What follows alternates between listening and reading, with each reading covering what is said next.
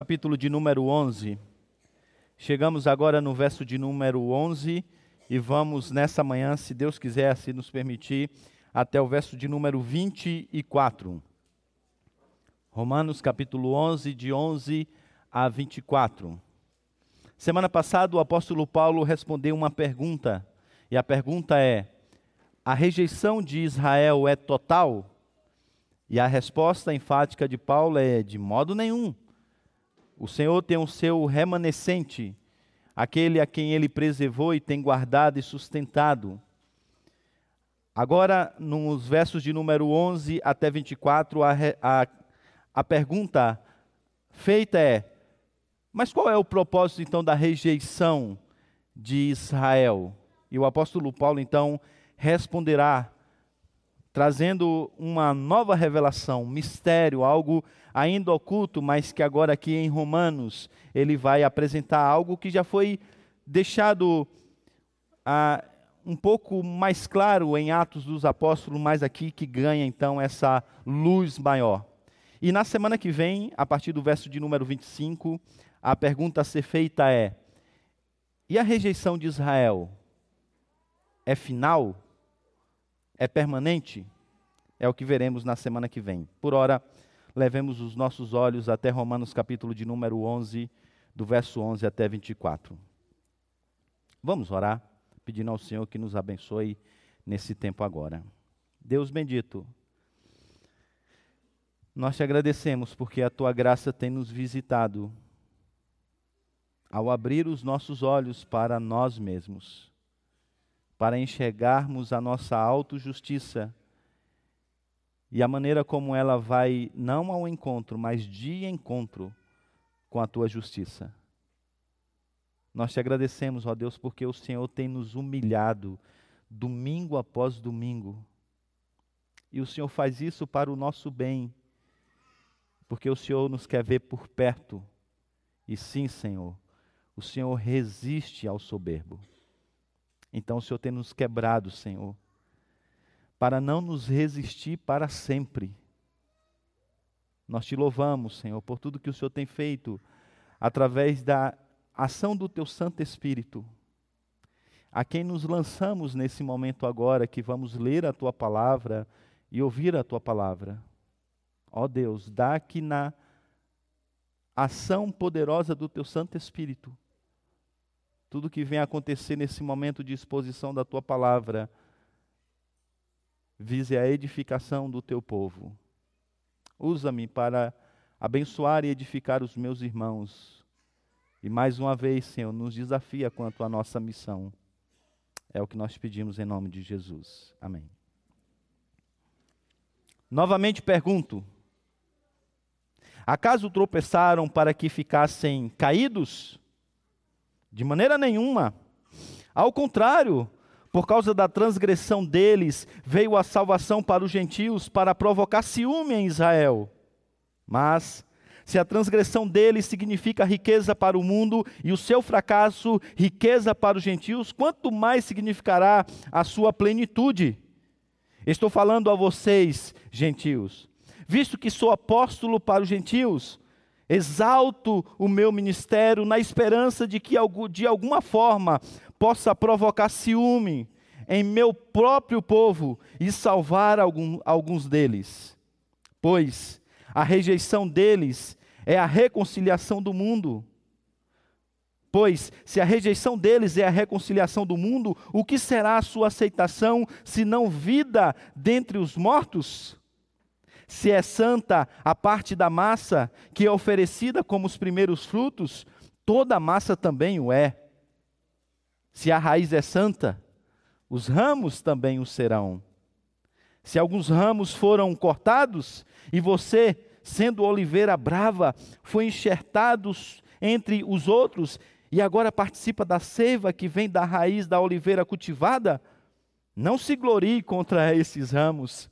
Se o fizer, Saiba que não é você quem sustenta a raiz, mas a raiz a você. Então você dirá: os ramos foram cortados para que eu, para que eu fosse enxertado. Está certo. Eles, porém, foram cortados devido à incredulidade, e você permanece pela fé. Não se orgulhe, mas tema. Pois se Deus não poupou os ramos naturais, também não poupará você. Portanto, considere a bondade e a severidade de Deus. Severidade para com aqueles que caíram, mas bondade para com você, desde que permaneça na bondade dele. De outra forma, você também será cortado. E quanto a eles, se não continuarem na incredulidade, serão enxertados, pois Deus é capaz de enxertá-los outra vez.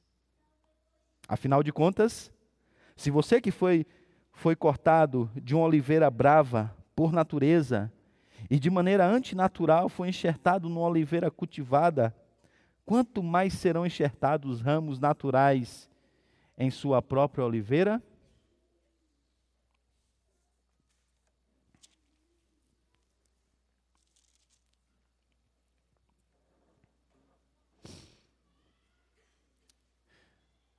Depois de chegarmos em Romanos capítulo de número 11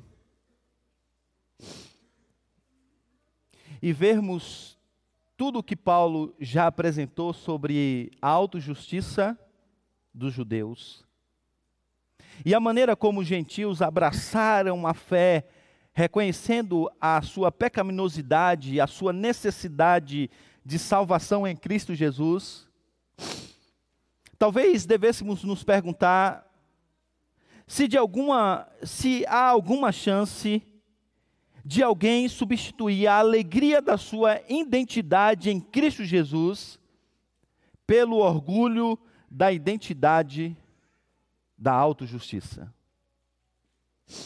Será que pode acontecer isso?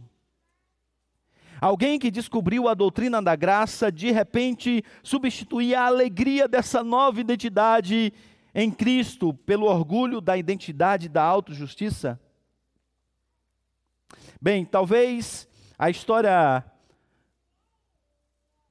do grego gentil Apolo e a exposição desse texto lance luz nessa nessa pergunta e na sua respectiva resposta. Nos primeiros dias de fé, Apolo foi um homem esmagado pelo desespero da sua pecaminosidade. Levado pela sua necessidade da graça de Deus, ele se humilhava diante do Senhor, clamando por, por sua misericórdia. Em todos os lugares que ele se encontrava, ele então agradecia e louvava a Deus pela sua misericórdia. Quando ele via um, um, irmão lutando contra o pecado bravamente e muitas vezes caindo, ele se compadecia, ele agia com misericórdia, porque ele sabia que ele não era nem um pouco diferente daquele irmão.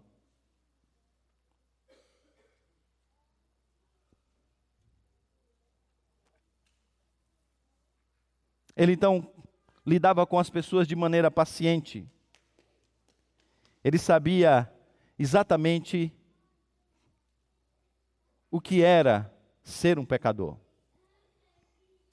Só que com o passar do tempo, à medida que as coisas iam acontecendo na sua vida cristã, o seu coração começou a mudar.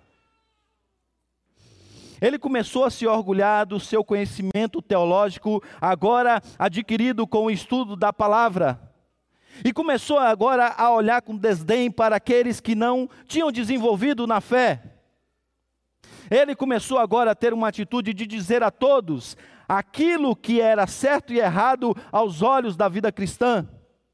E a começar a julgar as pessoas que, eles, que ele achava ser pecadoras. Com olhar de altivez, ele começou então agora a servir em várias frentes de trabalho da própria igreja, buscando em cada oportunidade a maneira de mostrar aos outros a sua autojustiça. Apolo, aquele gentil outrora, Um homem que encontrava sua identidade em Cristo agora era um homem que vivia apenas pelo seu próprio desempenho. O agradecido Apolo agora é um homem seguro e cheio de si mesmo. Paulo sabe que a autojustiça não é um evento. Você não acorda de manhã e diz: Puxa, estou me sentindo hoje um legalista. Não, não, não. O apóstolo Paulo sabe que o legalismo carregado de autojustiça brota em um coração orgulhoso, em um coração que não tem uma percepção adequada de si mesmo, de que começa a ver os privilégios de Deus, os dons recebidos de Deus, não como uma dádiva, um dom gratuito, mas como algo que se está, que se está conquistando através do seu próprio esforço. Então o apóstolo Paulo, nesse texto, se volta para a raiz do problema do legalismo, o orgulho humano. E agora, o alvo do apóstolo Paulo não são os judeus, são os gentios. Porque ele sabe que o legalismo não é um problema de um povo, é o problema do mundo. E ele agora já está percebendo na igreja de Roma um olhar de altivez dos gentios para com os seus irmãos judeus. Eles foram cortados para que nós fôssemos enxertados. As bênçãos prometidas aos patriarcas agora estão sendo herdadas por nós.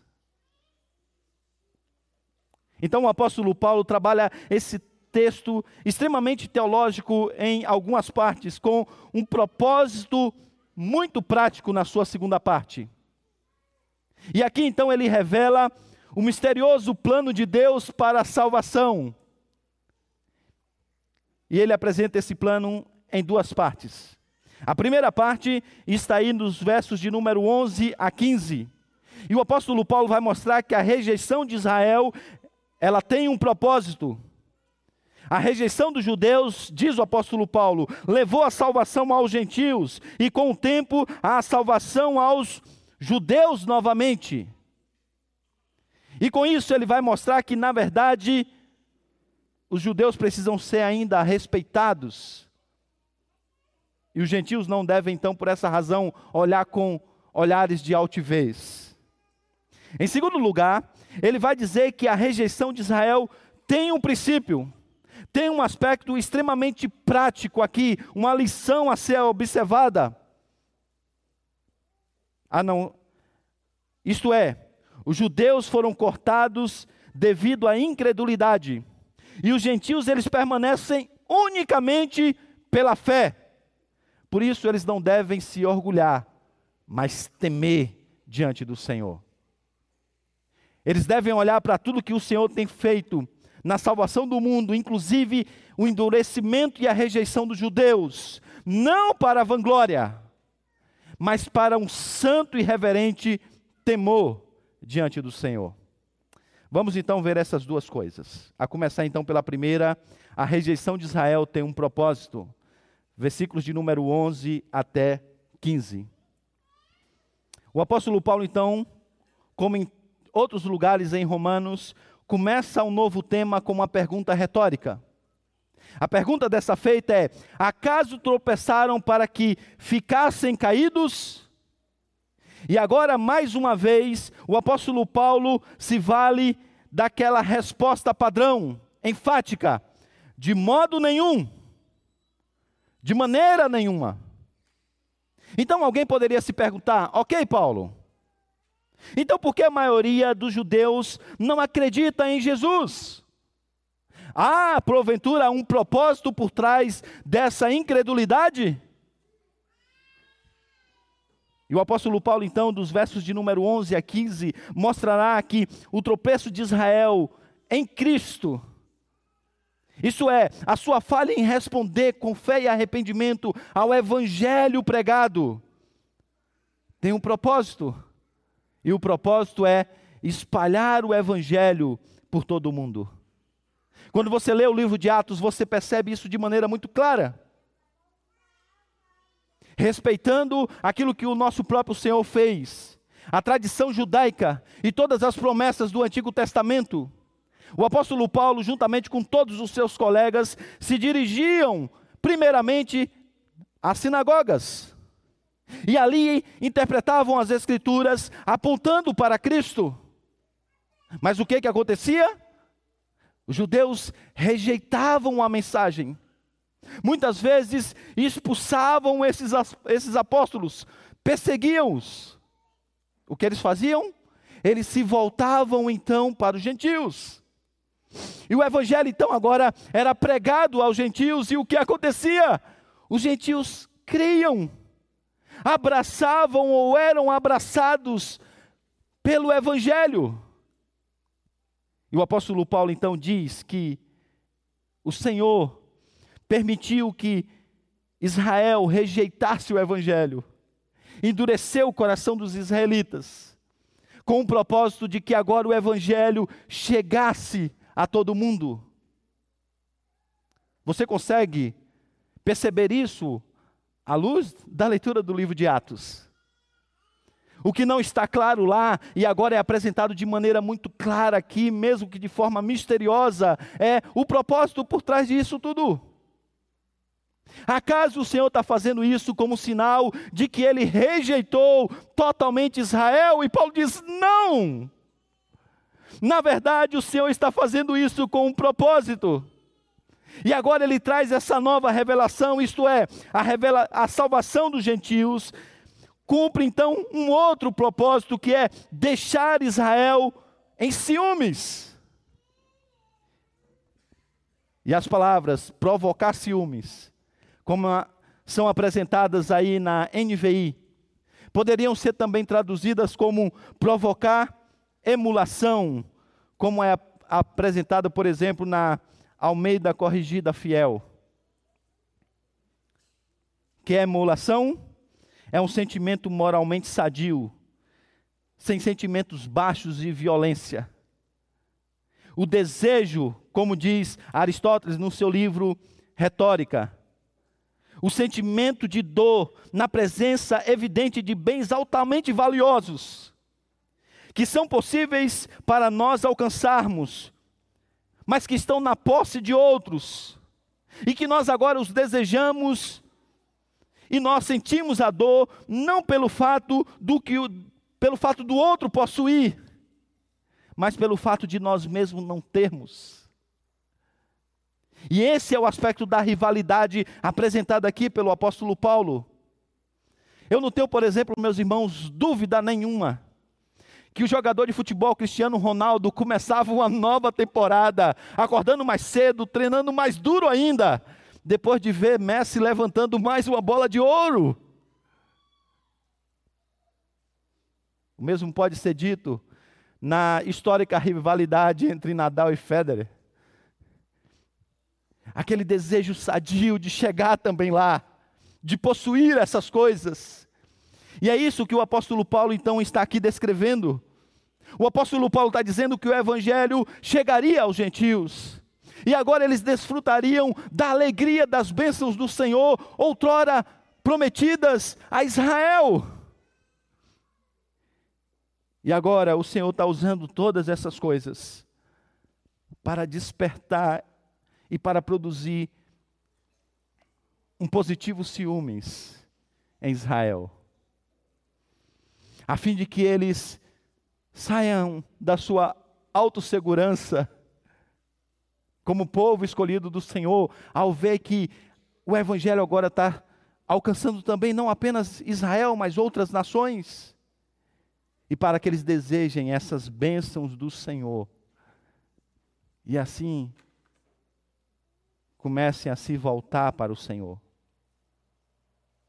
Não sei se você está percebendo, mas o Senhor está mudando o eixo missiológico. No Antigo Testamento, Israel era a luz para as nações. E os povos então vinham a Israel para saber que povo é esse que tem leis tão justas. Que povo é esse que tem uma vida tão ordeira, tão abençoada, tão próspera?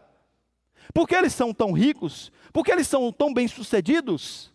Uma rainha viajou quilômetros e mais quilômetros para visitar Israel para descobrir a resposta a essa pergunta. E tudo isso apontaria para Deus. E agora, Paulo está dizendo que as coisas se inverteram.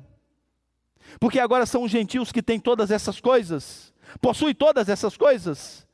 E agora é Israel que então verá a bênção do Senhor.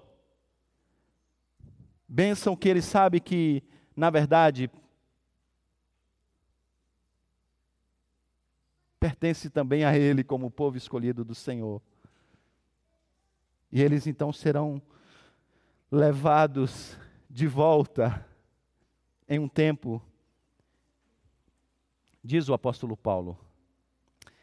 Então, uma pergunta aqui para nós. Se um judeu devoto ou um incrédulo olhasse para a sua vida, sentiria o desejo de ouvir o Evangelho e de fazer parte do reino de Deus só através do seu testemunho?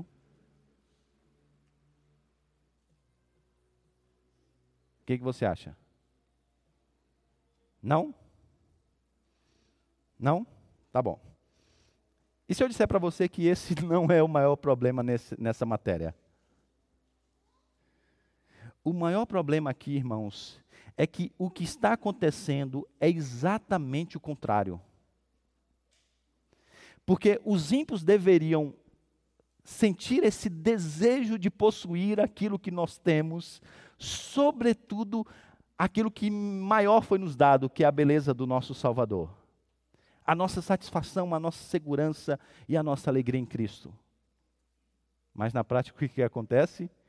É o contrário é você, porque não está contente em Cristo, porque não se satisfaz nele,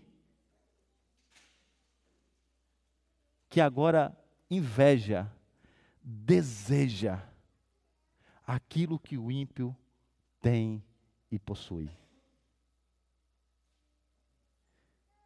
Veja, veja onde a pecaminosidade do nosso coração pode nos levar. E nós desejamos ardentemente, ardentemente essas coisas. E por que fazemos? Porque achamos que a falsa alegria, a falsa satisfação, a falsa segurança dos ímpios é melhor do que tudo aquilo que nós recebemos de Deus num caso aqui, o ápice de tudo que os, os gentios receberam é o próprio Cristo. O próprio Cristo. E foi C.S. Lewis quem disse que a inveja é insaciável. Quanto mais você cede, mais ela exigirá. Por isso você mais inveja aquilo que os ímpios desejam, aquilo que os ímpios têm. Salmo de número 73 é uma prova viva disso e de como nós podemos ter uma vida azeda e descontente, amargurada até mesmo com Deus. Tudo por causa da inveja. Porém, voltando ao texto, versículo de número 12, reafirma e elabora agora esse processo apresentado por Paulo. E o apóstolo Paulo diz: se a transgressão deles significa riqueza para o mundo e o seu fracasso riqueza para os gentios, quanto mais significará na sua plenitude?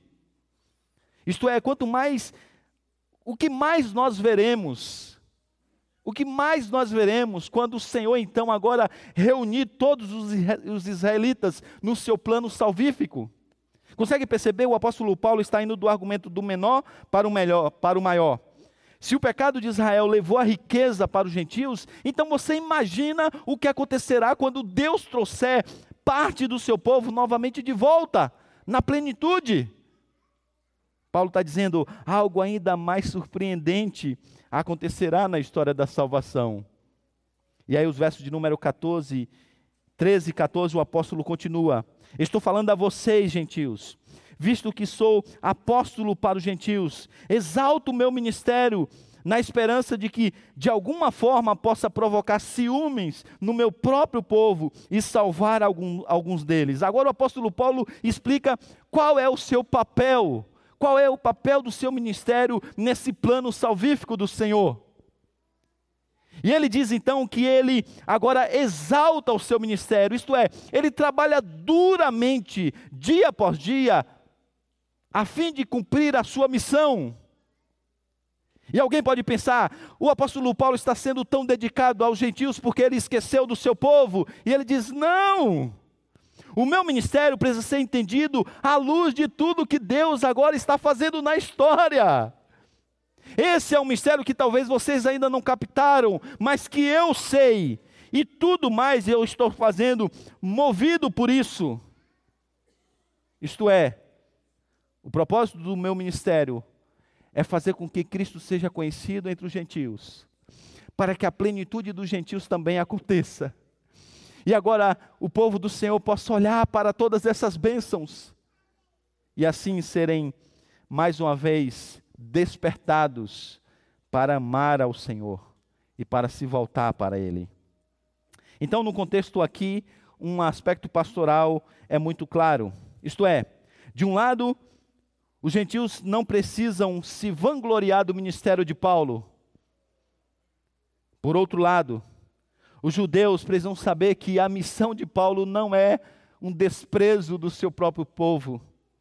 Ao contrário, o seu ministério, diz o apóstolo Paulo, ajudará inclusive a trazer de volta algum dos seus compatriotas, através do ciúme que o Senhor gerará neles.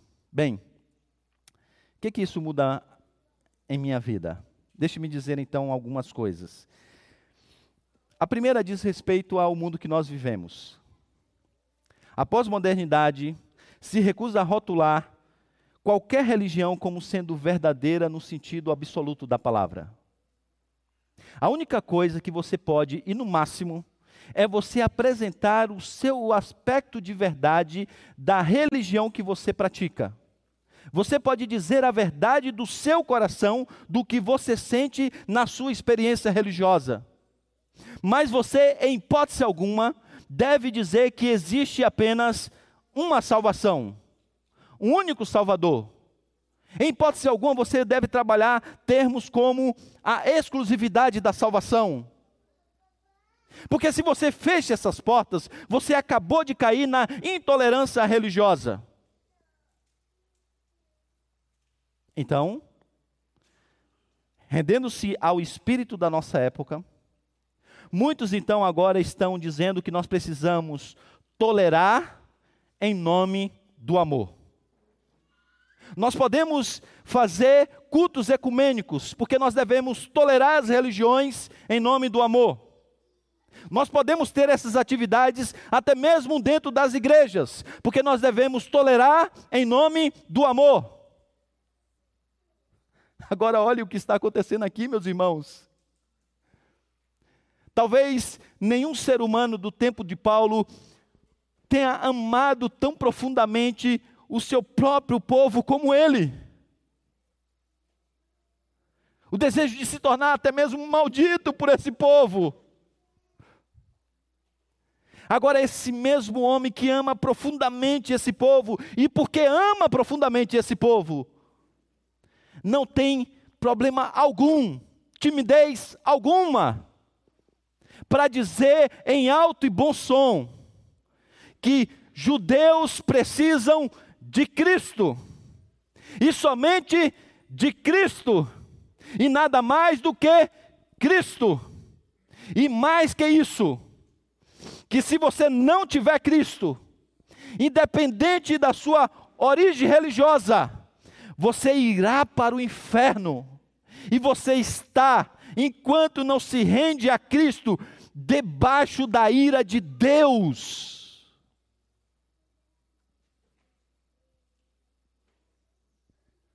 Sabe, meus irmãos, os teólogos, os teólogos liberais,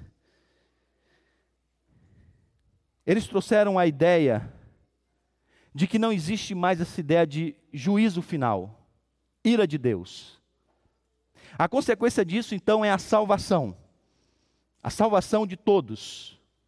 No final das contas, Deus vai salvar todos. Que mensagem desesperadora. Como Deus terminará com o mal se ele não for severo? Se ele não for duro, como ele punirá o mal?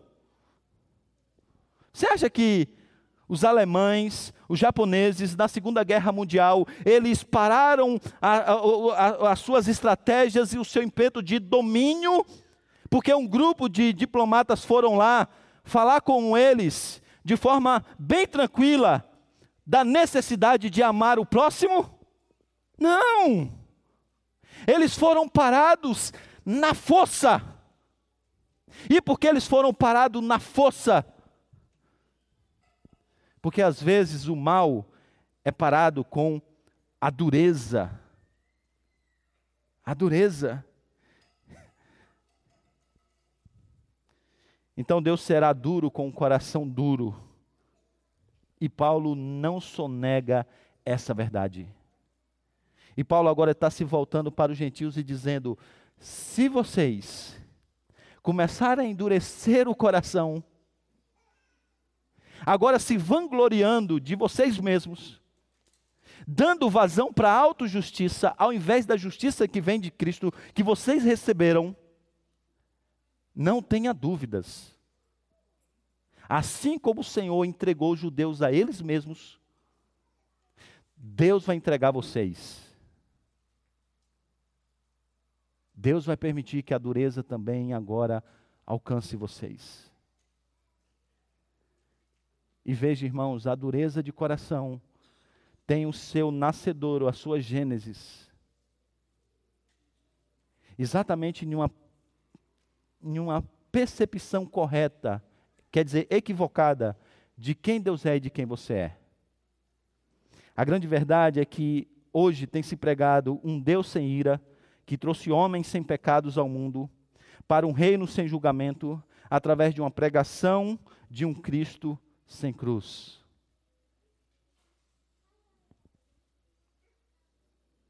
Paulo, no entanto, diz: não se iluda, não se iluda. Só que o apóstolo Paulo também agora nos adverte com o outro perigo que está lá no outro polo relacionado à tolerância. Isto é, o orgulho espiritual. Paulo sabe que a comparação com o outro, quando se está em uma posição de vantagem, leva ao orgulho. Então, quando Paulo começou a ver na igreja de Roma, comparação entre judeus e gentios, e sabendo que os gentios agora estão em vantagem, ele hum, já sei onde isso vai parar. Então, Paulo logo os repreende, para que eles abandonem esse espírito de altivez e Paulo faz isso a fim de combinar essas duas coisas que precisam ser presentes, sobretudo quando o assunto é evangelização. Isto é, a confiança inabalável na verdade do Senhor, a qual é recheada por amor aos perdidos. A confiança inabalável nas verdades do Senhor, de maneira que você jamais abre mão do Evangelho só que essa confiança ela vem acompanhada de um profundo amor pelos perdidos. Você encontra isso no ministério de Paulo entre os gentios e entre os judeus. Ele os ama. Ele fala a verdade, mas ele os ama. Isso agora então nos leva diretamente para o segundo ponto e vamos entender então quanto como Paulo agora trabalha nesse aspecto da altivez. Em segundo lugar, então, a rejeição de Israel tem um princípio ou uma lição. E a lição é essa: os judeus foram cortados devido à incredulidade. E os gentios agora eles permanecem unicamente por causa da fé. Então eles não devem se orgulhar, ao contrário, temer. Vamos ver como o apóstolo Paulo trabalha isso. Versículo de número 16 é então uma transição entre os primeiros versos e o restante até o versículo de número 24. E no versículo de número 26, 16, o apóstolo Paulo então agora apresenta a metáfora da oliveira. e ele agora vai descrevê-la e aplicá-la nos próximos versos. A ilustração é bem simples. Os cristãos judeus, em virtude da sua origem, são ramos naturais. O povo a quem Deus escolheu por nascimento. No entanto, por causa da dureza de coração, o Senhor agora quebrou alguns desses galhos, os lançou fora. E agora o Senhor enxertou os gentios nessa oliveira. Agora eles fazem parte desse novo plano do Senhor. Só que o apóstolo Paulo sabe que essa inserção pode gerar no coração, e talvez já esteja gerando no coração dos gentios, a arrogância.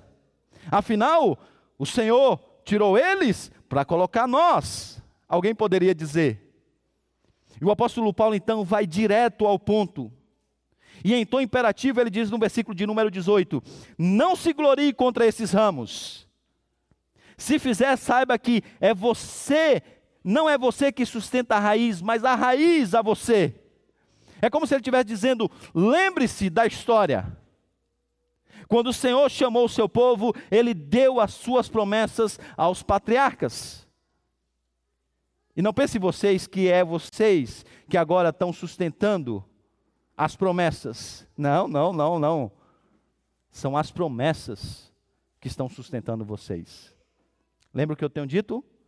Não é o povo que leva as promessas de Deus adiante. É Deus que, por causa da sua promessa, leva o seu povo adiante. E Paulo está dizendo: vocês também são sustentados por essas promessas. E essas promessas foram dadas pelo Deus de Abraão, Isaque e Jacó.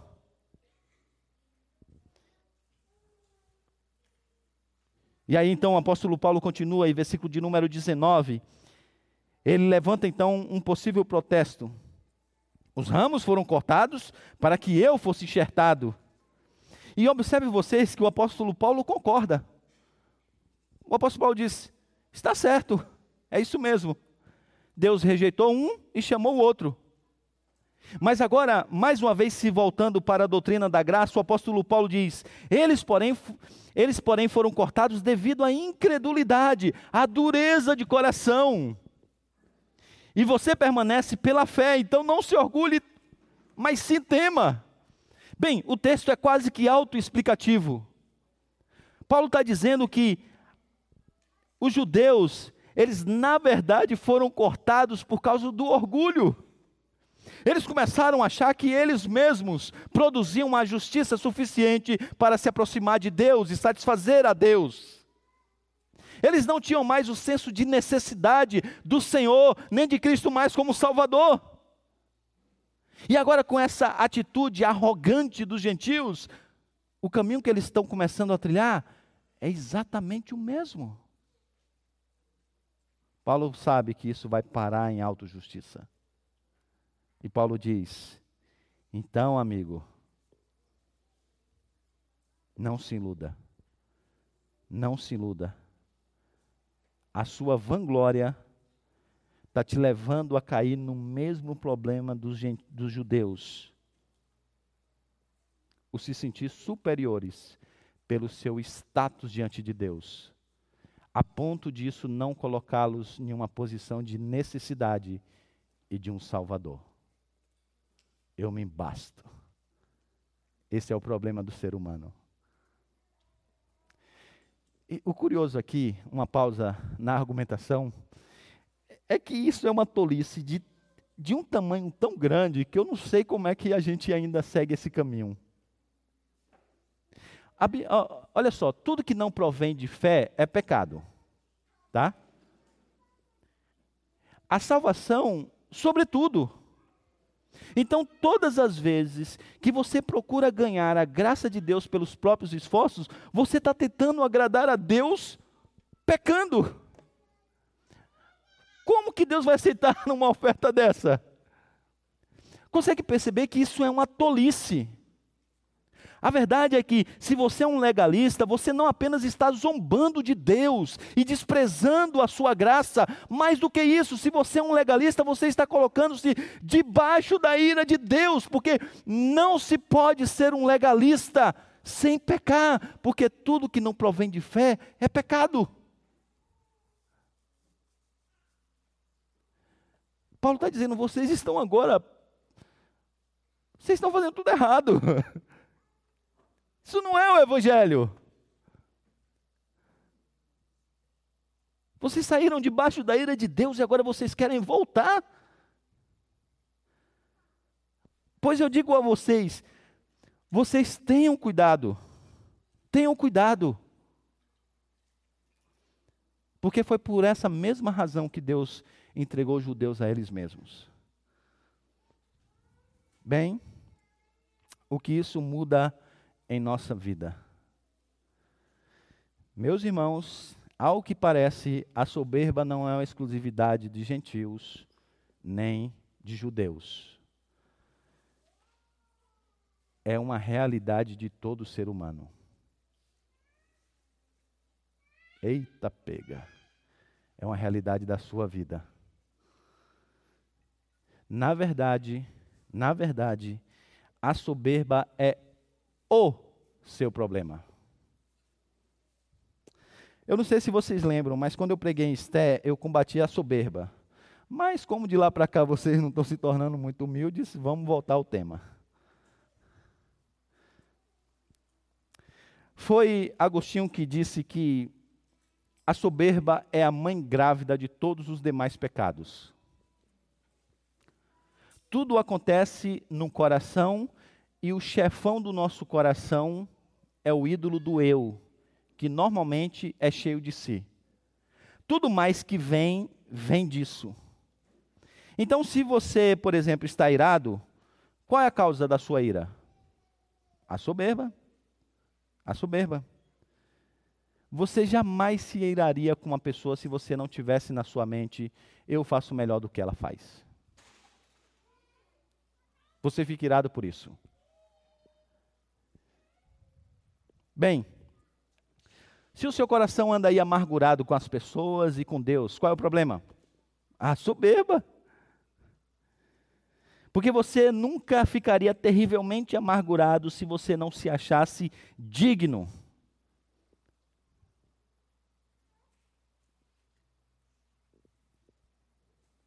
Fato é que você pensa em si mesmo mais do que convém.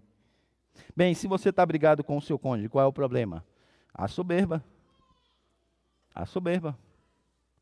Faça uma pesquisa. Veja se a, a, a guerra entre Rússia e Ucrânia começou porque tem dois líderes bem humildes. Guerras sempre acontecem com homens cheios de si.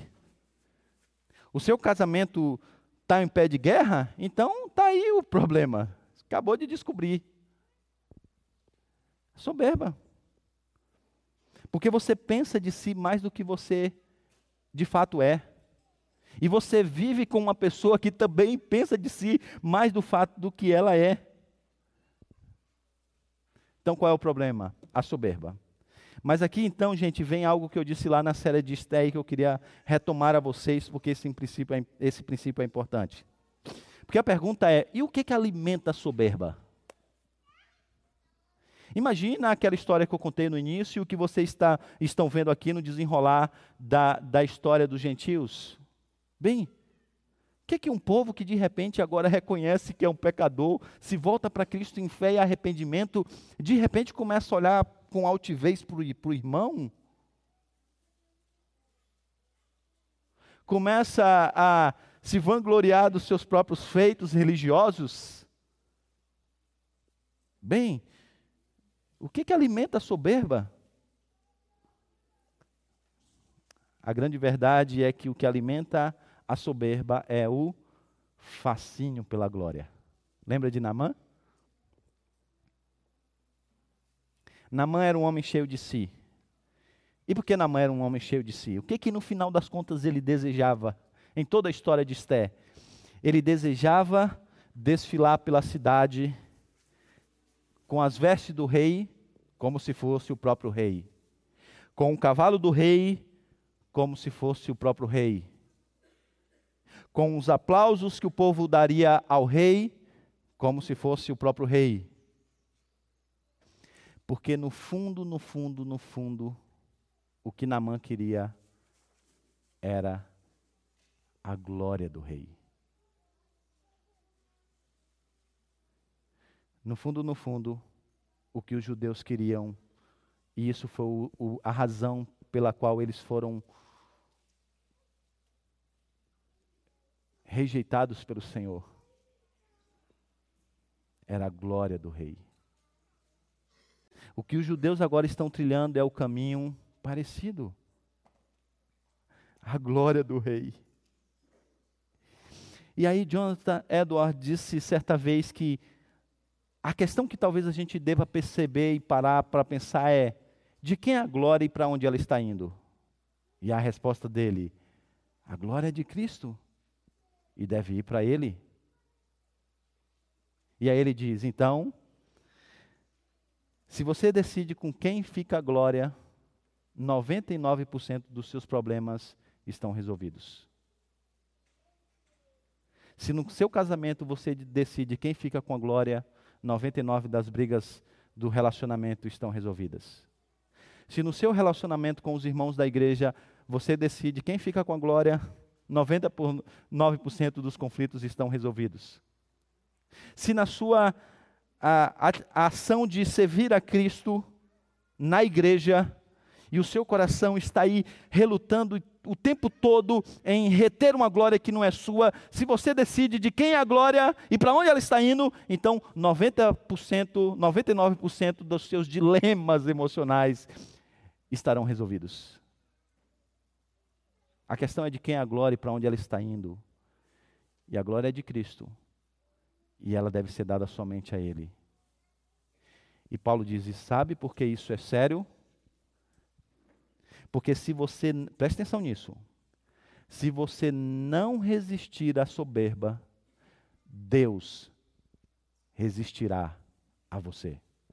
Porque Deus resiste ao soberbo.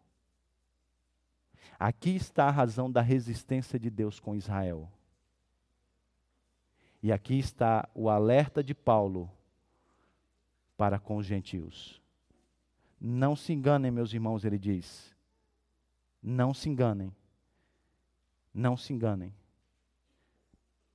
Há uma lição do que Deus está fazendo no mundo ao rejeitar Israel e chamar vocês. E isso deve despertar vocês ao temor e não à soberba. E ele então agora diz o motivo do temor. Pois se Deus, versículo 21, não poupou os ramos naturais, também não poupará vocês. Se Deus não resistiu a Israel por causa do seu, do seu, da sua altivez, do seu orgulho, não vai deixar de resistir a você. Não pense. Se alguém que poderia reivindicar alguma coisa era o povo do Senhor. Mas se Deus resistiu à soberba dele, deles, dos israelitas não deixará de resistir à sua. Então isso deve levar você a um temor. E aqui você pode agora, diante de tudo, você já viu em Romanos, falar assim, rapaz, mas é, realmente a gente tem que ter a doutrina do inferno na cabeça para servir a Deus, né? Que a doutrina do inferno é que realmente segura o homem para ele fazer o que tem que fazer. E Paulo diz, não, Paulo está falando aqui, gente, de um temor com segurança. Temor com segurança. Esse é o tipo de temor que o crente tem. Temor com segurança. Ora, o que é temor com segurança? Esse medo com segurança é um medo não da condenação, porque você já sabe que Deus te elegeu com um amor eterno. Não temor com, com, com com a preocupação de que pode ser desamparado, porque nada pode se separar do amor de Deus. Então, esse temor com segurança é que gera o verdadeiro temor bíblico, isto é, um desejo reverente de louvar e agradar a Deus. Não pelo que ele pode fazer, mas pelo que ele é. Você sabe quando a nossa santidade vai para outro nível? Quando a gente começar a amar a Cristo pelo que ele é. Nem pelo que ele fez de bom, nem pelo que ele pode fazer com a sua justiça de mal, mas pelo que ele. Esse é o temor. Esse é o santo temor da Escritura. Então nós fomos feitos para um medo com segurança. Parece paradoxal, mas não é um medo com segurança. E agora Paulo diz, versículo 22, portanto, considere a bondade e a severidade de Deus. Severidade para aqueles que caíram, mas bondade com você, desde que permaneça na bondade dele. De outra forma, você também será cortado. E aí ele continua, versículo de número 23 e 24. E quanto a eles, se não continuarem na incredulidade, serão enxertados, pois Deus é capaz de enxertá-los outra vez. Afinal de contas, se você foi cortado de uma oliveira brava por natureza, de maneira antinatural e foi enxertado numa oliveira cultivada, quanto mais serão enxertados os ramos naturais da sua própria oliveira? A pergunta retórica leva a uma resposta afirmativa. E aqui o apóstolo Paulo então termina com esse esse tom de esperança futura para Israel.